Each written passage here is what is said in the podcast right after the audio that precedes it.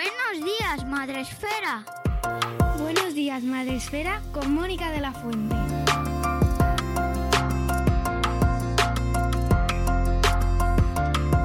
Buenos días, Madre Esfera. Bienvenidos un día más al podcast de la comunidad de Madre Esfera, el podcast en el que intentamos con cada programa traeros ideas para una crianza mejor. Hoy volvemos con nuestra sección mensual dedicada a la disciplina positiva, dedicada a intentar resolver dudas y consultas que nos hacéis llegar a través de redes, a través de nuestro email, ya sabéis, info madresfera.com y que también lo hacéis a través de nuestras colaboradoras amigas. Ellas son las personas que hacen posible esta sección. Son Arancha Arroyo que es maestra, guía Montessori, educadora de disciplina positiva y directora de Magea Escuela Activa, y Cristina López, experta en tecnología y familia y autora del blog Tres con las maletas a cuestas. Ya sabéis que esta sección la hacéis vosotros con vuestras dudas y vuestras consultas, así que mm, en este caso nos vamos a centrar en una temática concreta que nos habéis enviado, pero que intentamos dar respuesta a todo lo que nos enviáis. Este, esta vez nos dedicamos, nos centramos en un tema porque es que da para muchísimo. Así que vamos allá con la sección mensual de Somos Tribu.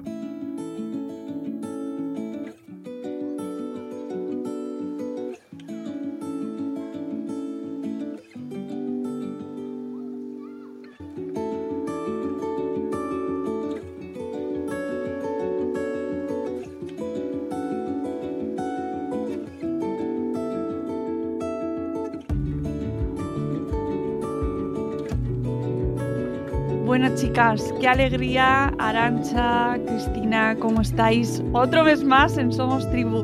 ¿Qué tal? Pues bien, bien, teniendo en cuenta la que está cayendo, estamos aquí, que ya es mucho, y, esperando pasar un buen rato y hacer pasar un buen rato a la gente que luego nos escucha. Así, igual. igual, igual. Así estamos, que no sabemos dónde estamos, pero con muchas ganas de compartir. Eh, y, yo creo que ese es un sentir general. Entonces, como vivimos épocas cada día más confusas mm, y cada día es una plaga nueva y cada día es un sin vivir, vamos a intentar encontrar en, este, en estos 40 minutos, 45 minutos, un oasis de tranquilidad y de, si se puede, porque a nosotras no prometemos nada, pero vamos a intentar... Eh, traer un poco de normalidad, a ver si podemos.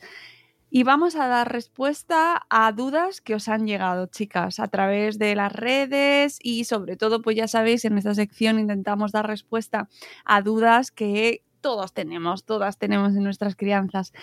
¿Qué os ha llegado para este mes? Mira, nos han llegado muchas cositas y, y yo quiero dar las gracias a la gente que está ahí al otro lado y que se atreve, porque es difícil, ¿no? Al final cuando lanzas una duda parece que eres la única persona que te pasa, entonces gracias por, atreverse, así que, seguiros atreviendo, porque lo que preguntáis nos ha pasado a todas en algún momento de nuestra vida, a todas y a todos, así que el primero que nos han preguntado, eh, dos mamás y, una, y un papá, que yo además quiero, porque parece como que este espacio es muy femenino, pero a mí me gusta que cada vez nos escriben más papás, porque al final somos familia todos, em, sobre los insultos. Tanto cuando insultan eh, las niñas y niños, como cuando son insultados, eh, pues cómo acompañarles en todo eso y cómo dirigirlo. Entonces, esa, así. Es buenísima, ¿eh? Sí, porque además yo creo que es algo que, es que es súper recurrente, ¿no? Que es que en el patio me han dicho que soy tonto, o que soy tonta, o que soy no sé qué, o que tengo las orejas no sé cómo. Y cuando ellos lo hacen, que a veces también nos lo dicen, pues es que no sé quién tiene las orejas eh, como un soplillo pues ese insulto que no llega a bullying, que, hablábamos un poco a la ancha, pero yo preparando lo que es más una burla, eh, pero que no, lo tenemos que perder de vista, ¿no? Porque también ahí es una falta de respeto. Así que yo he introducido, y Arancha, tú que eres la experta en esto, dale, dale candelita, que aquí hay mucho tema que cortar. Eh, sí, bueno, experta. Eh, hemos intentado concretar como en dos bloques, como ha dicho Chris. Primero, qué hacer si mi hijo es el que insulta, mi peque es el que insulta, o qué hacer si mi hijo o mi hija es la persona insultada.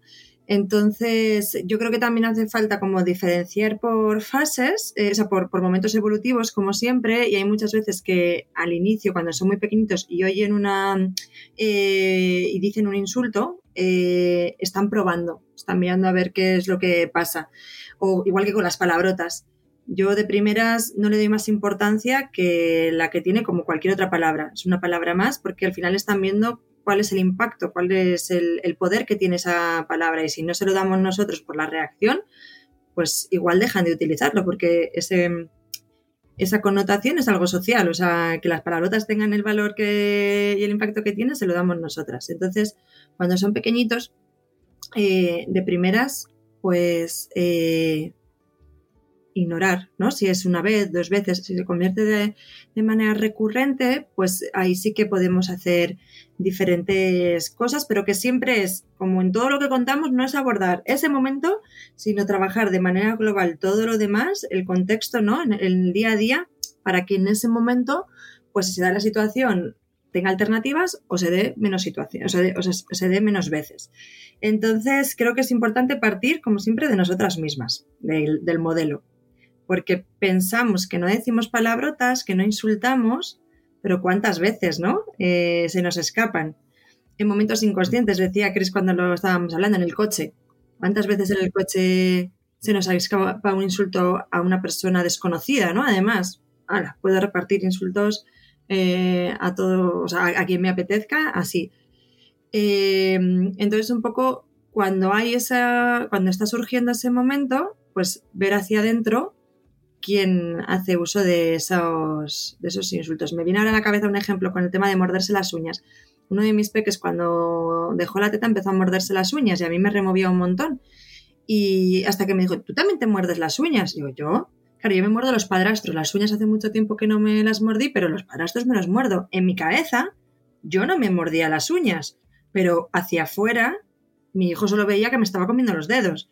Entonces era un claro ejemplo de cómo me estaba mordiendo las uñas también hacia él, ¿no? Y yo pensé, yo estaba segurísima que yo, o sea, no lo entendía porque se mordía las uñas, porque desde luego en mí no lo veía. Y en realidad sí. Entonces, extrapolando a eso, pues puede ser un ejemplo. Y están los insultos hacia el resto y también los insultos hacia una misma. Porque tenemos muy instaurado el, ay, qué tonta, cuando nos equivocamos. Eso está a la orden del día. Y yo es algo que me he trabajado mucho y que en Magia nos trabajamos mucho cuando, bueno, y en pareja también, cuando nos lo decimos nosotros, ¿te has equivocado? O sea, nos corregimos cuando decimos, joder, qué tonta soy. Ah, ¿te has equivocado? Vale, sí, me he equivocado. Mm, ver cuántas veces estamos insultándonos a nosotras mismas cuando cometemos un error, además, y, que al final eso también es modelo, ¿no? No sé qué os parece. Mm, sí, lo que decías, ¿no? Yo, yo recuerdo que yo iba conduciendo y, no es que sea muy nerviosa, pero lo típico de será pardo ese, pues que no ni de intermitente, hay que ser paleta para aparcar así, ¿no? Y, lo dices además como jajajaja. Y, y, claro, de repente un día pues, pues me encontré lo mismo y dije, hombre, pero dice, pero si tú también lo haces, claro. Y, y dices, pues es verdad, ¿no? Entonces tienes o que morderte la lengua o, a veces no es posible, ¿no? Porque decir algo, uy, parece que no se le está dando muy bien aparcar, yo me siento muy ridícula porque digo, es que estoy pensando por dentro lo otro. Eh, pero bueno, que también es bueno enseñárselo, ¿no? Entonces, eh, ese momento yo creo también como de quitarle, que a veces yo creo que nos saltan muchas alarmas y tenemos lo que dice Arancha, ¿no? Que, colocarlo en su lugar para saber realmente por qué lo están haciendo, porque igual les parece también súper divertido, igual que mamá y papá lo están diciendo, o, en el supermercado, ¿no? Mira, está que lenta, no tendrá prisa ni nada, ¿no? Que es que estas cosas las hacemos sin querer y además no pretendemos dañar a la persona que está ahí, ni mucho menos. Son comentarios, pues bueno, que hasta nos parecen, en la mirada adulta nos parecen hasta simpáticos, ¿no? Mm. Entonces, pues, es difícil. Lo que comentas del coche, yo creo que es un entorno súper agresivo, saca... Y ya en Madrid ni te cuento. Bueno, ¿Qué me vas a contar? Sí. Madrid saca lo mejor que llevamos dentro, pero es que es verdad que el coche eh, habría que hacer un ejercicio a todos los que nos están escuchando. Probad a escucharos y a, y a, escuchar lo que se llega a decir y los comportamientos, incluso no diciendo, la agresividad que se despliega y yo lo pienso mucho desde que llevo a mis hijos en el cole, al cole en el coche. Con el momento en que empecé a llevarlos, ¿qué, está, qué modelo estás eh, dando? ¿Qué ejemplo estás dando a tus hijos? Y ya no solo en el coche, cuando criticas a alguien que ves en la calle. Hablar de otras personas, sí. Tan sencillo como eso. Y, darnos cuenta de que eso que estás diciendo que a ti te está pareciendo, pues lo voy a decir, pues es que es que es así, es que y resulta que, claro, luego les exigimos a ellos que sean seres inmaculados. Mm, sí, sí, sí. O hablar de otra persona, de un familiar, por ejemplo, ¿no? Eh, pues pensamos que están, como están jugando, no se están enterando, pero precisamente yo lo que tengo comprobado es que tienen como un radar de decir, ah, mm", y un, y un como comportamiento de invisibilidad de, no estoy escuchando a ti, estoy aquí, pero estoy poniendo la oreja porque claro, me interesa, o sea, estás hablando de alguien que conozco y no estás hablando como sueles hablar de otras personas, ¿no? Claro. Y los abuelos. Estoy pensando, por ejemplo, en el entorno de los abuelos, que los quiero mucho. Pero es verdad que sueltan a veces cosas que no tienen filtro. Y eh, pues ahora, yo qué sé, hablando de personajes públicos, ¿no? O los políticos, que a nadie, o sea, que siempre generan muchas pasiones y ninguna positiva normalmente. Que el coletas, no sé qué. ¿Y todo eso qué? Claro. ¿Dónde lo metemos? Sí, sí. En el fondo, no, de alguna forma normalizamos nosotros el insulto, pero cuando luego ellos lo llevan a cabo y hacen el mismo comentario entre sus iguales, les decimos, hombre, pero no digas eso. Ese, niño puede llevar el pelo como quiera. Y claro, luego lo que dices, no estás diciendo, pero fíjate que pintas, pero ¿cómo se habrá salido así de casa la vecina? No, claro, entonces eh, el primer ejercicio es nuestro, es, personal y, luego de ayudarles a ellos a, canalizar todo ello, ¿no? Que desde luego y en qué nivel lo hacemos, si lo hacemos de manera constante, reiterada y tal, bueno, es un día que se que estamos ahí, ¿no? Yo, yo, me acuerdo mucho de un día que estaba cortando patrones que digo yo con mis amigas por una boda y entonces estábamos sacando ahí lo que no estaba escrito. Y lo que tú dices, Arancha, yo pensaba que no estaba, además era pequeño, pues igual tenía 3, 4 años y pensaba que no estaba muy atento, ¿no? Y de repente llegó y estaba viendo una foto que había en una revista y me dijo, mira ese vestido, mira no sé qué, yo dije, la que he preparado ahí te das cuenta, ¿no? Y yo creo que lo que tenemos que hacer es trabajarnos, como siempre, si es que al final es trabajarnos nosotros para, para cambiar el impacto en ellos, ¿no? Así que, bueno. ¿Qué más cosas teníamos por ahí para trabajar el insulto, Arancha? Pues claro, o sea, está en la parte nuestra, ahora vamos más hacia ellos, ¿no? Porque al final un insulto viene de un enfado, viene de una emoción. No, no insultamos normalmente pues cuando estamos en un momento agradable, o por lo menos no molesta tanto, digamos eso, ¿no? Cuando, pues, eh, cuando estamos en esos momentos. Entonces, eh, podemos hacer uso de una dinámica que utilizamos en disciplina positiva, que es una fórmula mnemotécnica, que se llama repesa, que me he traído aquí un para, para que lo veáis, a ver si se ve. Mm. ¿Sí? Vale. Para las personas que nos vais a escuchar, ¿vale? Repesa se divide entre re, pe, sa. Re de reconocer, P de permitir y SA, aquí sería soluciones, no es sociedad alcohólica, es soluciones aceptables. Eh, que, en resumen, ¿no? Es que cuando hay un momento emocional muy intenso que hay que sacar, es la manera, eh, digamos, la receta para validar.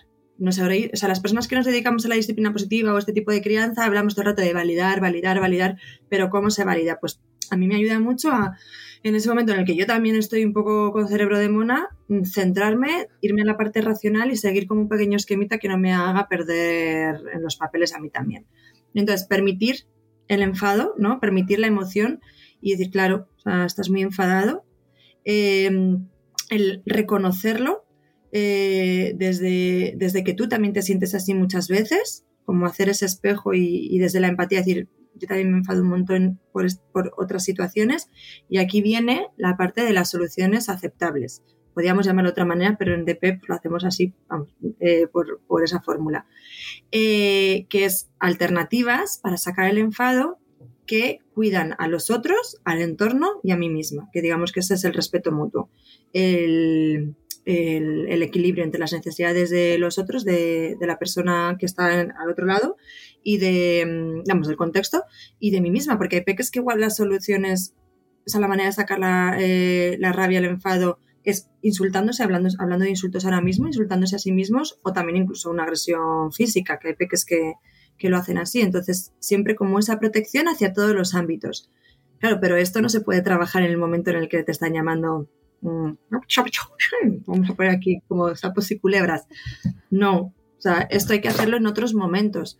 Y es una, algo que podríamos llamar herramienta de disciplina positiva, que eh, tendríamos que hablar del enfado, de qué hacemos cuando tenemos enfado, cuando tenemos rabia, cuando sentimos envidia, cuando sentimos celos, ir viendo toda esa parte de emociones y esas soluciones. ¿Qué podemos hacer eh, para cuando nosotros sentimos eso y también cuando los otros sienten esa emoción, que ese es un ejercicio muy bonito, muy interesante, de empatía muy grande que se puede hacer desde que son muy pequeñitos. ¿Qué hacer cuando ves que esa emoción la tienen los otros? Entonces, en esa parte de, soluciones aceptables, ya estamos dando alternativas para cuando quieren insultar, eh, poner ese límite. Entiendo que estás enfadada, ¿te parece así? hacemos esto, que no quiere decir que vaya a funcionar, o sea, que vaya a hacer, ah, sí, claro, mm, voy a hacerlo. Pero ya es una manera de marcar el límite sin decir, tú no me puedes hablar así, eh, no digas eso, sino que estás trabajando primero en la conexión para luego llegar a la corrección. Sí. Oye, no, sé qué parece. ¿Habéis visto? Es que me, estoy, me está recordando mucho esto a la película de Red, ¿La habéis visto? No la he visto todavía, no he podido verla, pero todo el mundo está a topísimo con ella. Es que tengo una semana. Sí. ¿Tú sí la has visto, Cristina? No, no, no. Vale, pues eh, la hablaremos en nos, el próximo. Nos emplazamos para abril. Sí, por favor, porque es que a mí me genera muchos pensamientos. y me, me, recuerda mucho, me ha gustado mucho. Y me recuerda mucho esto que estás comentando, porque creo que las emociones, aunque se habla mucho de la menstruación, está ahí, es verdad, pero creo que el protagonista son las emociones y la pubertad. Mm. Entonces, y cómo se gestionan esas emociones. Entonces, eso que me estás comentando es como, viene muy al caso, aunque quizás apliquemos también desde primera infancia, ¿no? Pero ojo porque sí, pero en cualquier etapa, sí, sí. nos sirve también para después y es incluso a mí esa peli me ha servido para hablarlo con mi hija eh, adolescente y con muy buena ahí, orientación, así que cuando la veáis hablamos sobre ella. Sí, sí, la tengo pendiente como la próxima porque ha habido un boom, o sea, ha sido meterme en Instagram esta semana, más o menos, y todo el mundo habla de, la peli, así que tengo muchas ganas. Está muy bien. Tengo, tengo que escribir post sobre ella, pero, y que escribiré y luego hablamos con lo hablamos el mes que viene nosotras aquí, ¿vale? Nos y me contáis qué os parece. Nos lo apuntamos. Ah, y hablamos de pubertad, que yo estoy empezando en ella y, estoy ahí, ahí. Sí, sí. Y, y, todo lo que eh, me parece que, que, tiene de maravilloso la disciplina positiva para esta etapa. Por favor, hablemos muchísimo más de adolescencia y disciplina positiva. Sí, yo, como siempre, alguna vez me la han pedido, pero yo, Mónica, es que me baso mucho en mi experiencia vital. Em, sí, y, tengo compañeras que son maravillosas, pero cuando me, dicen tú, claro, yo me, como es una cosa mucho del, sentir, que esto también nos sirve para todos los ámbitos de cómo me he sentido yo, entonces cómo he reaccionado, como no he tenido esas experiencias, no me siento cómoda porque hablaría desde la teoría. Que desde la teoría, pues no, no, no, sí, me parece total, lo entiendo perfectamente. Además, no tendría sentido porque no los tienes, no son ni tus alumnos ni tus hijos. Claro. Pero, pero me parece muy interesante porque es verdad que, creo que puede eh, servirnos mucho, ¿eh? O sea, Sí. Mm, yo que empiezo a ver desde ambas ahí, hablo, hablo con muchísima gente que está ahí metidos en la disciplina positiva, leo sobre ello y, entiendo un poco hacia dónde va. Y tengo en mi casa una y me está ayudando, me está ayudando. O sea que, creo que tiene mucho potencial. Pero bueno, seguiremos hablando. Por, hacer un poco de publicidad compis que, que son maravillosas, a Laura García de Crecer Sumando ella disciplina positiva adolescentes y encima tiene una experiencia de trabajar con adolescentes en situación de riesgo, eh, vulnerables.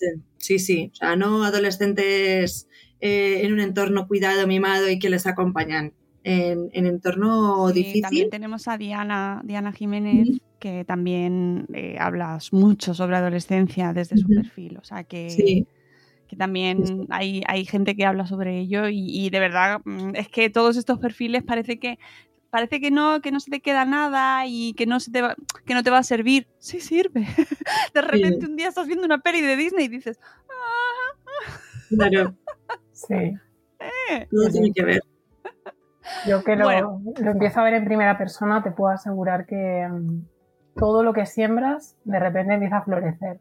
Yo ahora siento que muchas cosas que has ido sembrando, sembrando, que tienes a veces esa sensación como de "Mm, es que no funciona, ¿no? Este un poco de "Uf, estoy aquí todo el día y no funciona. De repente hay momentos clave. eh, de hecho, yo tuve uno la semana pasada, no, no he pedido permiso a, a Juan para contarlo, por lo tanto no, no lo puedo hacer pero le pediré permiso eh, y de repente florecieron tantas cosas que dije, wow, o sea, que, que sí, disciplina positiva, respeto al final y, y demás. Pero bueno, Claro.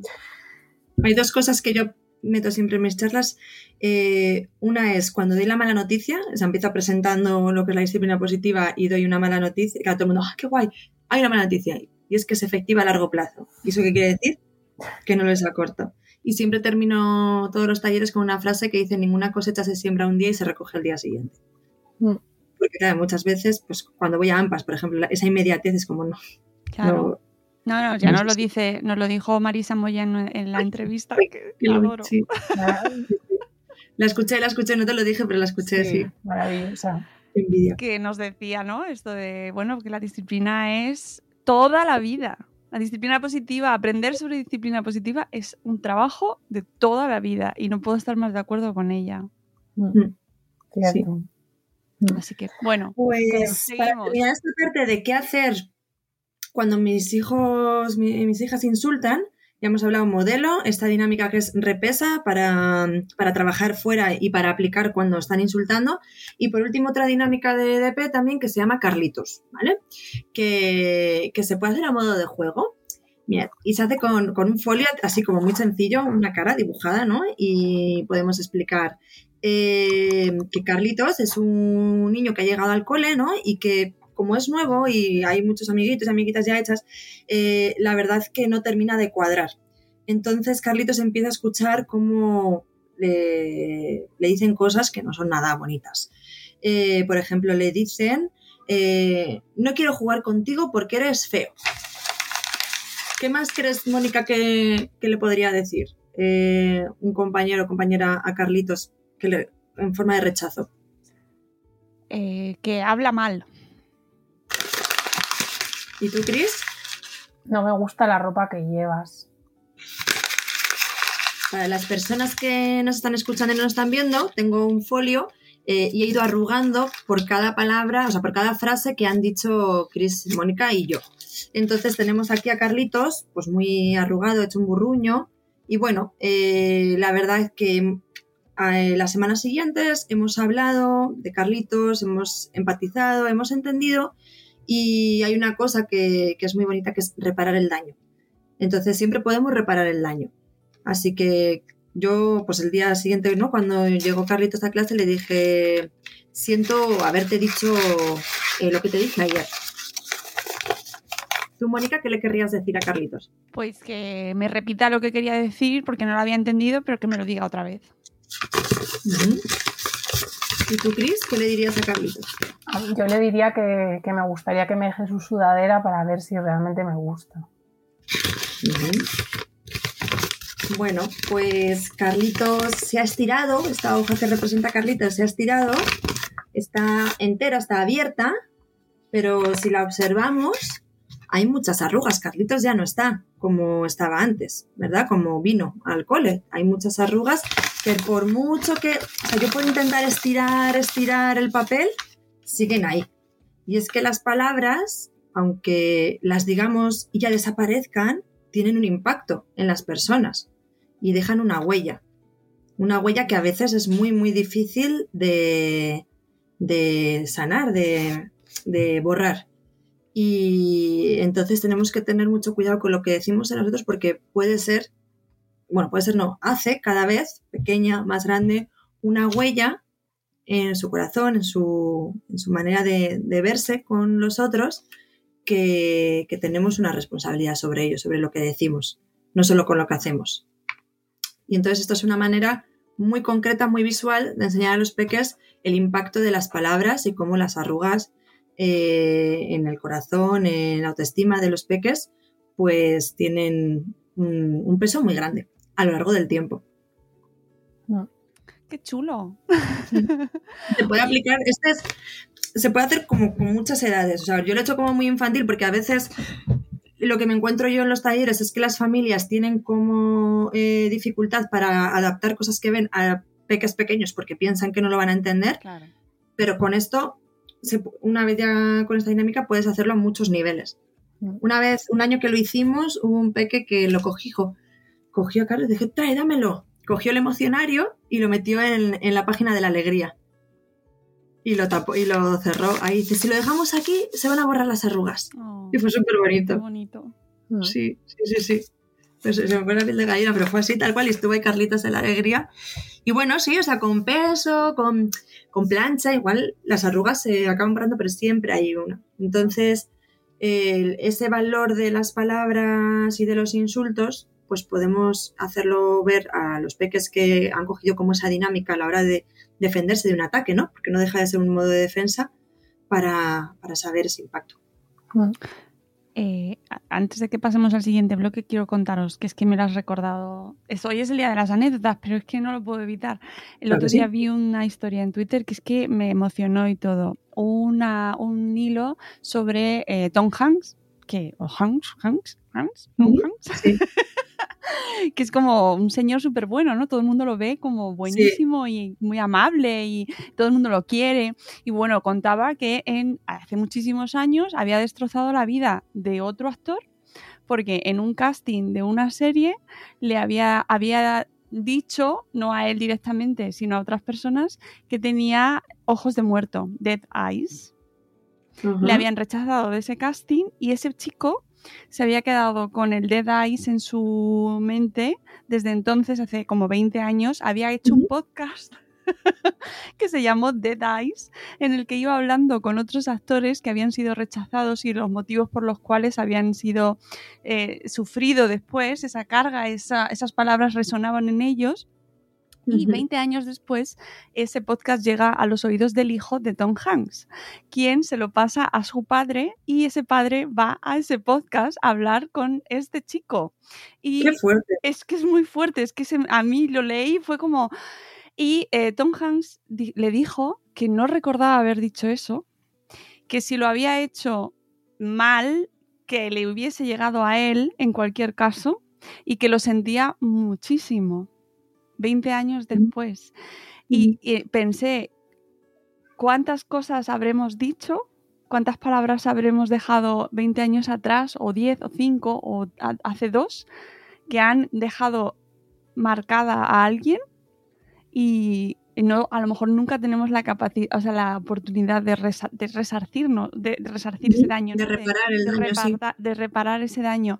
Y esto me lo ha recordado un poco, ¿no? El tema de Carlitos, porque cómo las palabras eh, pueden marcar y de por vida. Sí, sí, sí. Sí, sí. Yo, de hecho, em, ayer cuando hablé con Arancha, luego eh, hicimos lo de Carlitos otra vez en casa y surgió algo que además nos, lo he comentado, eh, que me dijo, ¿qué pasa si le hubieran pegado? entonces hicimos lo mismo y lo cortamos con una tijera. Y luego lo tuvimos que pegar con sello. Ahí además quedaría siempre la herida. Entonces eh, era como un paso más, ¿no? Y estuvimos aquí.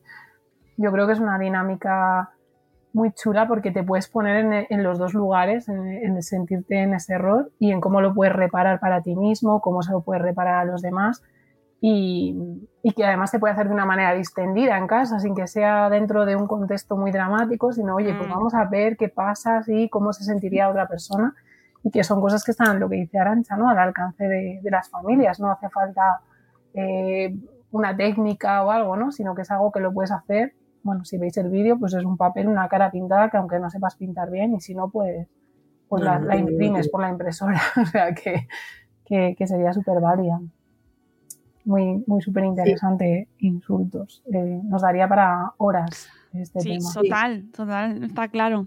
Y está también muy relacionado con los temas de autoestima, o sea que al final está muy vinculado a, a cosas que les pasan en el día a día, ¿no? Y incluso cuando nosotros mismos a nuestras hijas, a nuestros hijos les colgamos una etiqueta que puede no parecer un insulto a priori, pero pues tú eres un poquito vago o eres desordenado, eh, no comes bien, ¿no? Al final, eh, bueno, está ahí también en ese límite entre, entre el insulto, la crítica, el juicio.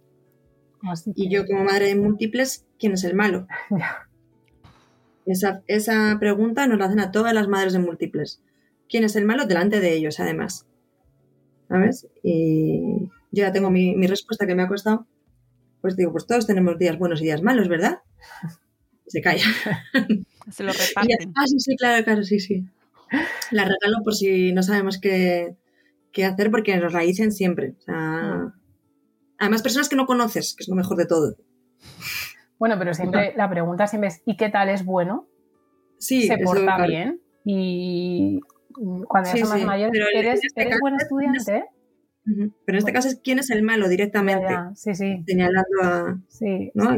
Siempre es como un zipizape y uno de los dos tiene que ser más pipi o más zape que el otro. Mm. Sí. Bueno, ¿y qué hacemos bueno, entonces si, si a nuestro peque y llega a casa? En este caso nos decía mamá que llegaba a casa preocupado porque pues le habían insultado en, en el cole y, y, qué podía hacer ella, ¿no? Mm. Eh, y aquí sí que nos hemos ido mucho a trabajar la autoestima a nivel global, que parece que se aleja un poco del tema directo de los insultos, pero claro, si yo tengo una autoestima alta, el insulto no va a tener tanto impacto, esa huella no va a ser tan grande como en Carlitos, ¿no? Que, si tengo la autoestima baja. Eh, pero volvemos otra vez al inicio de lo que hemos hablado en otro bloque, que es validar. Porque imaginaros que viene, o sea, tú, tú te has enterado que te han puesto a parir, mm, tu compañera de trabajo, ¿vale? Y vas, se lo cuentas a tu pareja y te dice, venga, no te preocupes, tía, déjalo, eh, que no pasa nada, ¿qué más te da? Si no, si no le das importancia, no lo va a volver a hacer, ya verás. ¿Tiene lógica?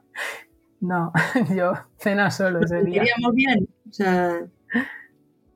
No, mm. entonces el no pasa nada, no le hagas caso. Tú no le hagas caso y ya está. No es una solución, porque lo único que haces es tapar, tapar, tapar, tapar eso que está ahí, pero no lo sacas. Y entonces eh, el ver cómo te has sentido, la pregunta de ¿y eso cómo te hace sentir? Porque creo que no estamos acostumbradas a recibir. Eh, vemos que está sufriendo, ¿no? Que está mal, pero vamos a, dar un espacio en el que hable con, libertad de ese sufrimiento que está teniendo, para poder ella ubicarlo también, ella o él. Eh, porque no sé si era una, es que me quedo yo como que era una niña la de la pregunta, pero no. Es, es... una, una, niña, sí, a la que Ah, vale, por eso, es que por eso y, escribió, escribió su mamá en este caso y luego también un, papá preguntaba. Otro. Eh, sí, sí, sí. Pues eso, eh, en ambos casos. ¿Y qué más cosas podemos hacer en el día a día para trabajar la alabanza, o sea, para trabajar, perdón, la autoestima? Pues ver en qué otros contextos estamos generando una dependencia de la aprobación externa, porque al final, si hay un insulto o un rechazo y eso a mí me afecta mucho, es porque también me afecta mucho tanto eh, las cosas buenas, la, alabanza, eh, esa aprobación, ese eh, dame más de que soy una niña muy buena, un niño muy bueno, que si no. Entonces, en el día a día, eh, esta relación de aprobación externa podemos cambiarla yéndonos de la alabanza, que es el muy bien, eh, me encanta cómo lo has hecho, eres la más lista, es que está genial, es que me encanta, ¿no? Todo yo, yo, yo, te digo a ti cómo haces tu trabajo, cómo haces las cosas, a centrarnos más en el proceso, qué es eh, lo que estás haciendo, cómo te estás sintiendo tú en esto, da igual cómo acabes haciéndolo, porque lo importante es que, si tú estás disfrutando haciéndolo, lo sigas haciendo. Entonces, eh, frases como lo has conseguido, ¿no? Cuando nos enseñan algo que, están muy, como muy orgullosas, en vez de decirle muy bien, porque si tu compañero de vida te enseña algo de lo que está orgulloso, no le dices muy bien. Le dices, ¡hala, enhorabuena! Lo has conseguido. O cuando te ayudan, por ejemplo, tampoco le dices muy bien, le das las gracias. Entonces, cambiar un poco esa parte de tanto muy bien que sería la alabanza a la gratitud y el celebrar el logro desde que es un logro, no es tuyo, porque tú se le, estés dando el, el veredicto de lo has hecho bien. Mm. Esto es difícil porque lo tenemos muy instalado, ¿no? Nos llegan con un dibujo, yo me acuerdo la primera vez que, que me lo contó Arancha, no te llega con un dibujo, ¡Ah! ¡qué bonito! Es que me encanta, es que te ha quedado genial, es súper chulo tu dibujo.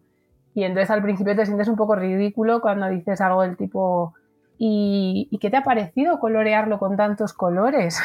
es como que te sientes como um, haciendo un teatrillo, ¿no? Y, pero también de mi experiencia es que al final es práctica, porque luego en esa práctica te das cuenta que mola mucho lo que pasa y entonces ya no lo haces desde una frase que estás utilizando para cambiar algo, sino que realmente te nace de dentro.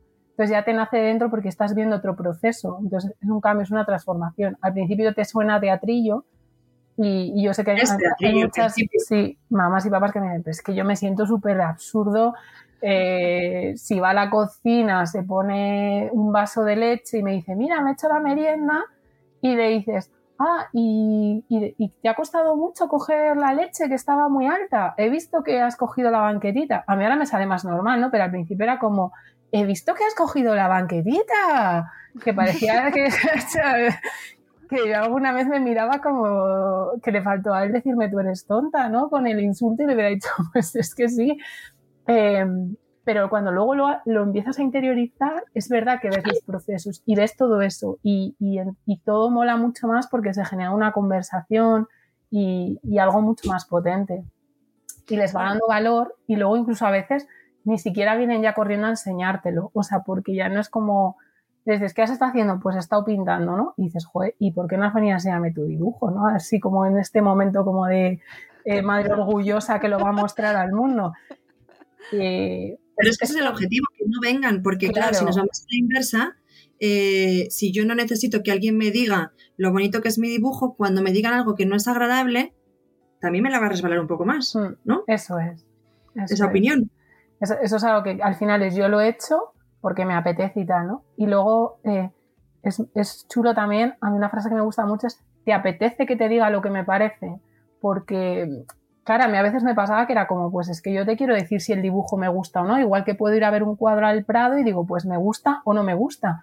Entonces, eh, quería buscar una manera de poder eh, emitir mi opinión. Entonces, encontré la frase de, ¿te apetece que te diga lo que me parece tu dibujo, tu cuento, tu redacción, la cena que has hecho y tal?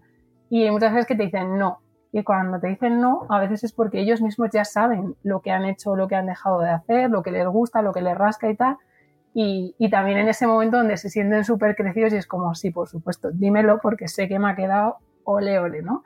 Y, eh, pero es difícil trabajarlo, entonces a veces le dices, ¿y por qué no te apetece que te dé yo ahora mi opinión? ¿O te gustaría que lo hiciera luego?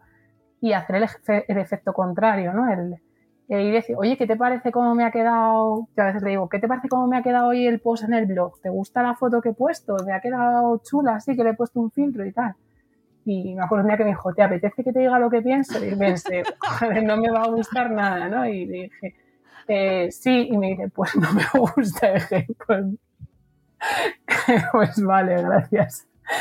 El que te dan como un zasquita así muy elegante, ¿no? Y dije, porque de normal si te dice, sí, sí, dímelo, ¿no? Yo es que estoy he estado trabajando hace poco justo eso, eh, con peques de clase, con, con, más mayores, cuatro, vamos, más mayores que los míos, claro, cuatro años. El tema de dar las opiniones, eh, si nos lo preguntan. Si es una, sobre todo si es una crítica. Si va a ser una crítica, pues esperar a que nos pregunten, porque si no nos han pedido la opinión, pues tampoco esa persona la necesita. Eh, al igual que, que si, y también que si pedimos la opinión, tenemos que aceptar que la otra persona no le gusta. Hmm. Porque esa aprobación externa, yo me he encontrado con peques, ¿no? Que van buscando la aprobación externa en los otros, en los iguales, y claro, luego es, es que me ha dicho que no le gusta, que es muy feo. Y, yo, y eso te ha hecho sentir eh, triste o rechazado. O, y, ¿Y para qué le preguntabas?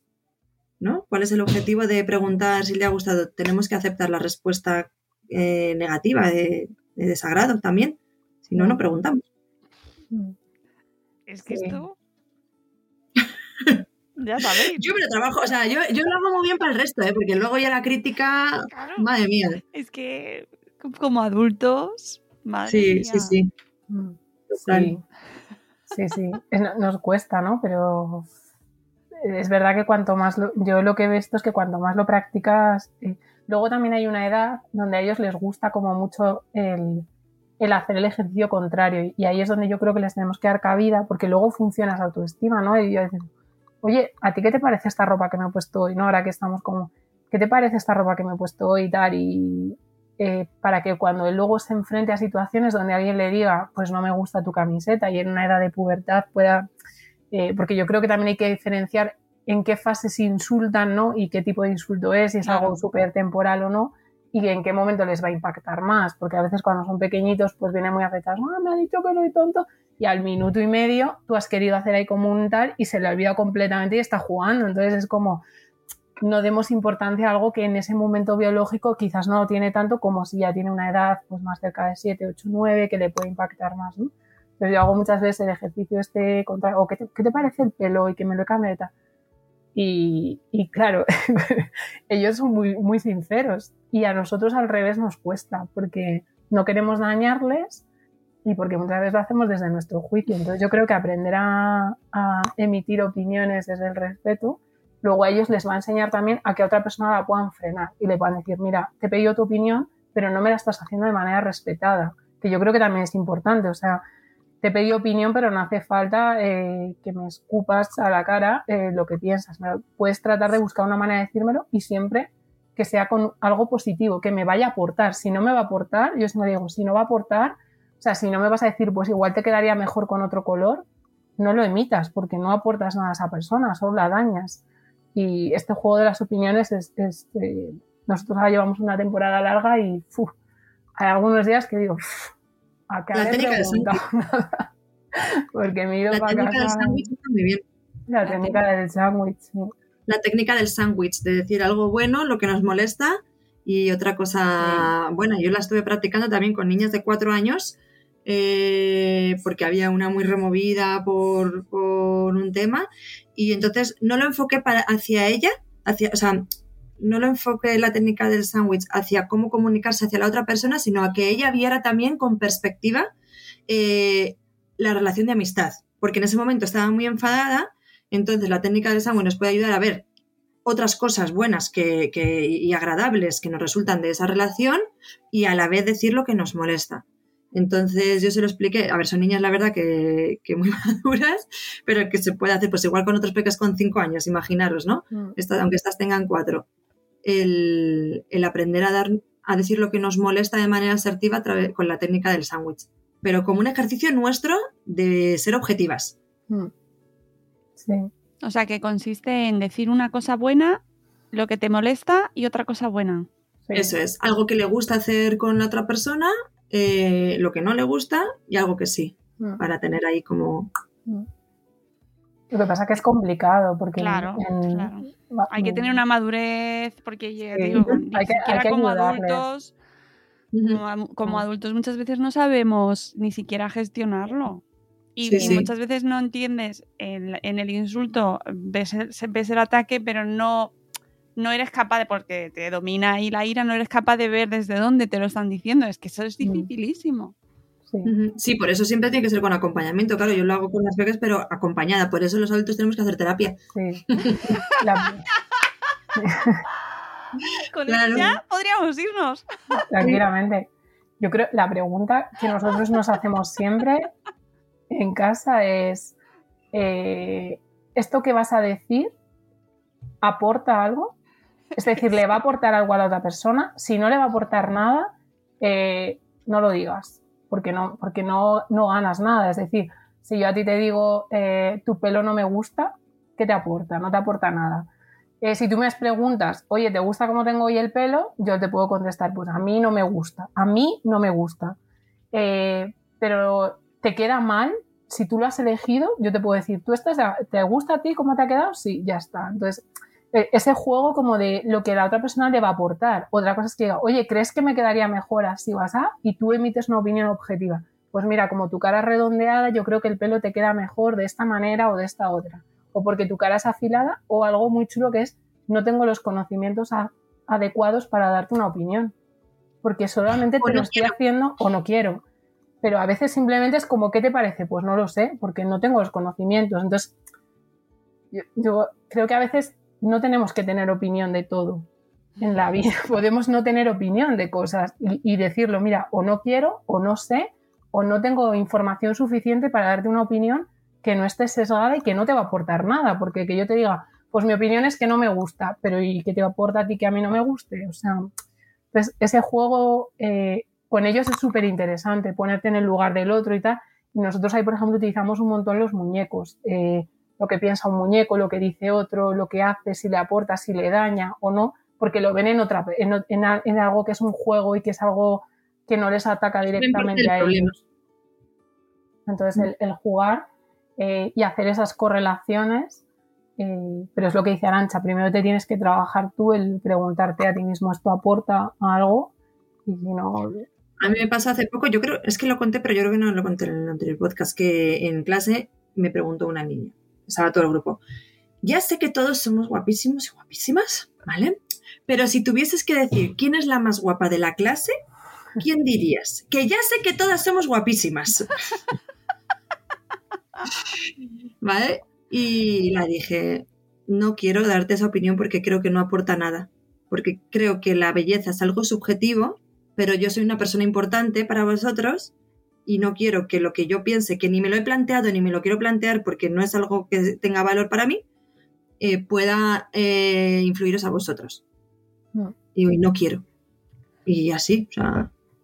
Sí. Ni preguntármelo a mí misma. Y entonces también el no querer dar, el, decir es que no, no, quiero dar esa opinión. Yo creo que con todo eso les, les, les, trabajamos mucho que cuando luego ellos reciban ese insulto o esa burla, eh, sin llegar a, a, temas de bullying o acoso y demás, ¿no? En, en, ese corte que es muy sutil, pero bueno, que está por debajo, eh, les va a hacer entender lo que les emiten los demás desde otra manera. O sea, lo, lo van a interpretar de otra manera, ¿no? Y ahí, bueno, no sé si nos queda este ratito para hablar de los cuentos que habíamos traído, Arancha. Mm. Sí, sí, hemos traído cuentos para trabajar esto. Mm. Vale. Yo tengo... Empieza, dale. Empiezo yo, yo como he traído uno. Este se llama eh, Orejas de Mariposa, que es de Calandraca, de Luis Aguilar y de André Neves que, es un cuento que habla de cómo hay veces que, se puede transformar esa forma de, relacionarnos con, o sea, de, emitir un juicio hacia los otros, dañino además, porque, porque aquí o sea, es un libro duro eh, cuando lo reflexionas, pero que da pie a, cosas muy bonitas. Mm. Mm. Orejas de mariposa. Yo tengo el de Yo voy conmigo, que es de Raquel Díez Reguera de Tule. Luego, si no, si quieres, igual Mónica hasta los podemos colgar en, mm. el podcast. Em, esta es una niña que para, pertenecer al grupo va cambiando todo como es en función de las opiniones que recibe eh, y entonces se da cuenta de que no es ella misma, ¿no? Entonces luego pues vuelve para atrás. Y yo creo que es un cuento también que se puede trabajar desde muy pequeñines, primero de una manera, pues eso, van leyendo como por capas de profundidad, ¿no? y al final yo voy conmigo, mira, yo soy así, acepto mi individualidad y también acepto que quiero pertenecer al grupo, porque eso no se lo podemos excluir, ¿no? Lo, de, lo que te digan los demás te da igual, porque ellos necesitan pertenecer por supervivencia. Entonces, si les quitamos eso, en el fondo les estamos anulando. Entonces, este cuento a mí me parece súper chulo desde pequeñitos hasta, hasta más mayores, ¿no? Para trabajar la diversidad, el hecho de que todos somos diferentes, pero que todos tenemos cosas que aportar, a mí me encanta el de Eso no es normal, que, lo hemos leído mil veces aquí, de Mar Pavón y de Laure Dufay, eh, de Nube 8 es la editorial. Y es un elefante que tiene una trompa súper, súper, súper, súper larga y entonces en general ayuda a todos los animales menos uno que se mete con él y que es el hipopótamo, pero un día gracias a su trompa salva al hijo del hipopótamo, ¿no? Esto es el típico como de héroe, un poco como de que a mí la parte que no me gusta mucho es que al final el que tengas un defecto no siempre te va a convertir en héroe, mm. pero bueno, eh, que sacarle valor a, aquello que tú puedes tener muy diferente a los demás, pues te aporta valor y te hace valioso, ¿no? No, no te diferencia. Y otro que me chifla mucho es Monstruo Pequeño, dice, ¿no? Que es de un montón de gente Em, que creo que son alemanes, así que ni lo leo, Kale pero lo colgamos también. Con amor a los alemanes. Con amor. Em, ¿Qué es eso? Monstruo pequeño y ceno, pues monstruo grande y monstruo pequeño eh, son más o menos amigos, solo que hay uno que siempre manda mucho, ¿no? Y entonces le hace jugar siempre de la manera que él quiere, como él quiere y tal. Hasta que un día monstruo pequeño simplemente dice no. Algo tan fácil como aprender a decir no, aprender a marcar un límite. Bueno, tan fácil he dicho, tan difícil que no lo sabemos hacer ni de adultos. Y entonces le dice no, si quieres que juguemos mm, será con este respeto, no, si quieres que hagamos esto será así. Me parecen tres cuentos mmm, que cuando los vas trabajando, si ves que tu peque está en una situación donde se ve muy insultado y que para ella o para él es muy importante, porque hay otros peques que les insultan y directamente les da igual, eh, pues puede estar guay para trabajarlos y también para desidentificarse de las situaciones, ¿no? Porque al final yo también veo que si les focalizamos mucho en ellos y tú cómo te sientes y qué ha pasado y no sé qué, estamos dando valor a una situación que igual podría haberse eh, corregido en el tiempo, gestionado y con esto eh, estás dándole otros, otras herramientas diferentes a, a, todo el día focalizarlo en lo que les pasa a ellos, ¿no? Igual que los que se me había traer, por cierto, a Enanito, eh, uh -huh. que es un muñeco que tenemos con el que trabajamos mucho, pero ya lo sacaremos en otro podcast porque se nos va el tiempo. Sí, pues nada, ya eh, estos eran todos los cuentos, ¿no? Sí. Sí. Muy bien. Pues nada, antes de despedirnos, es que me habéis recordado que mm, precisamente, y esto ya un poco para los adultos, pero con esto al, al, hilo de si no es útil, no lo digas, ¿no? El recordar la fábula de los tres filtros de Sócrates, que es maravilloso y que así resumiendo, eh, si no es verdadero, ni bueno, ni necesario, sepultémoslo en el olvido. Qué guay, que... qué manera más bonita de, Sí, esto que no se nos quede ahí porque muchas veces hablamos y no lo sometemos a los tres filtros de Sócrates. Y habría que darle más uso. Amigas, de verdad ha sido un placer charlar con vosotras. Os ha quedado un programa súper redondito, muy completo, ¿Sí? creo yo. Espero que muy útil, muy necesario y muy bueno. Así que pasa los tres filtros. Genial. que volveremos el mes que viene con lo que nos hemos dejado hoy, pero que ha sido por una buena causa y, y, que podéis mandarnos vuestras dudas, vuestras consultas a través de las redes sociales, tanto de Arancha como de Cristina, como de las nuestras, y estaremos encantadas de resolverlas con todo nuestro cariño y nuestra, nuestro abrazo comunitario. Eh, Arancha, Cristina, cuidaos mucho. ¿vale? Igual. En los tiempos así complicados. Volveremos el mes que viene con más Somos Tribu. Un abrazo enorme. Hasta luego, Mariano. Adiós. Adiós. Gracias.